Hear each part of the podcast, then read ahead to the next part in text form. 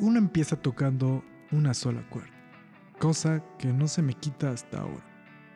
Pero llega el momento de los acordes, extrañas figuras capaces de hacerte llorar o reír. Y no hablo solamente al escucharlos, sino también al tocarlos. Es el resultado de tocar varias notas al mismo tiempo, logrando crear espacios de emociones que se desvanecen lentamente en un periodo de tiempo reducido o infinito. El más fácil para mí fue el que es como dos puntitos, el de una raya y el do que es una figura de un carro.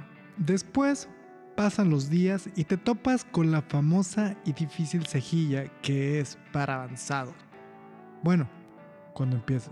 Este acorde, su dificultad reside en que tu dedo índice logra aplastar todas las cuerdas mientras asfixias tu dedo seis veces.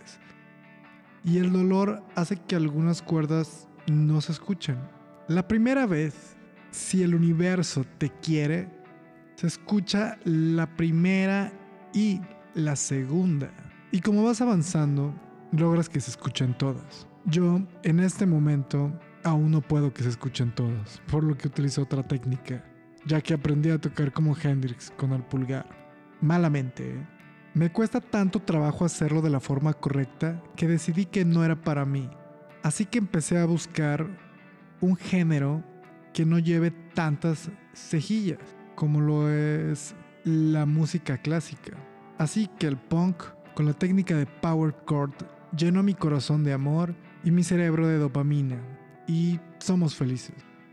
Bueno, hasta que llega el jazz y es inevitable como Thanos.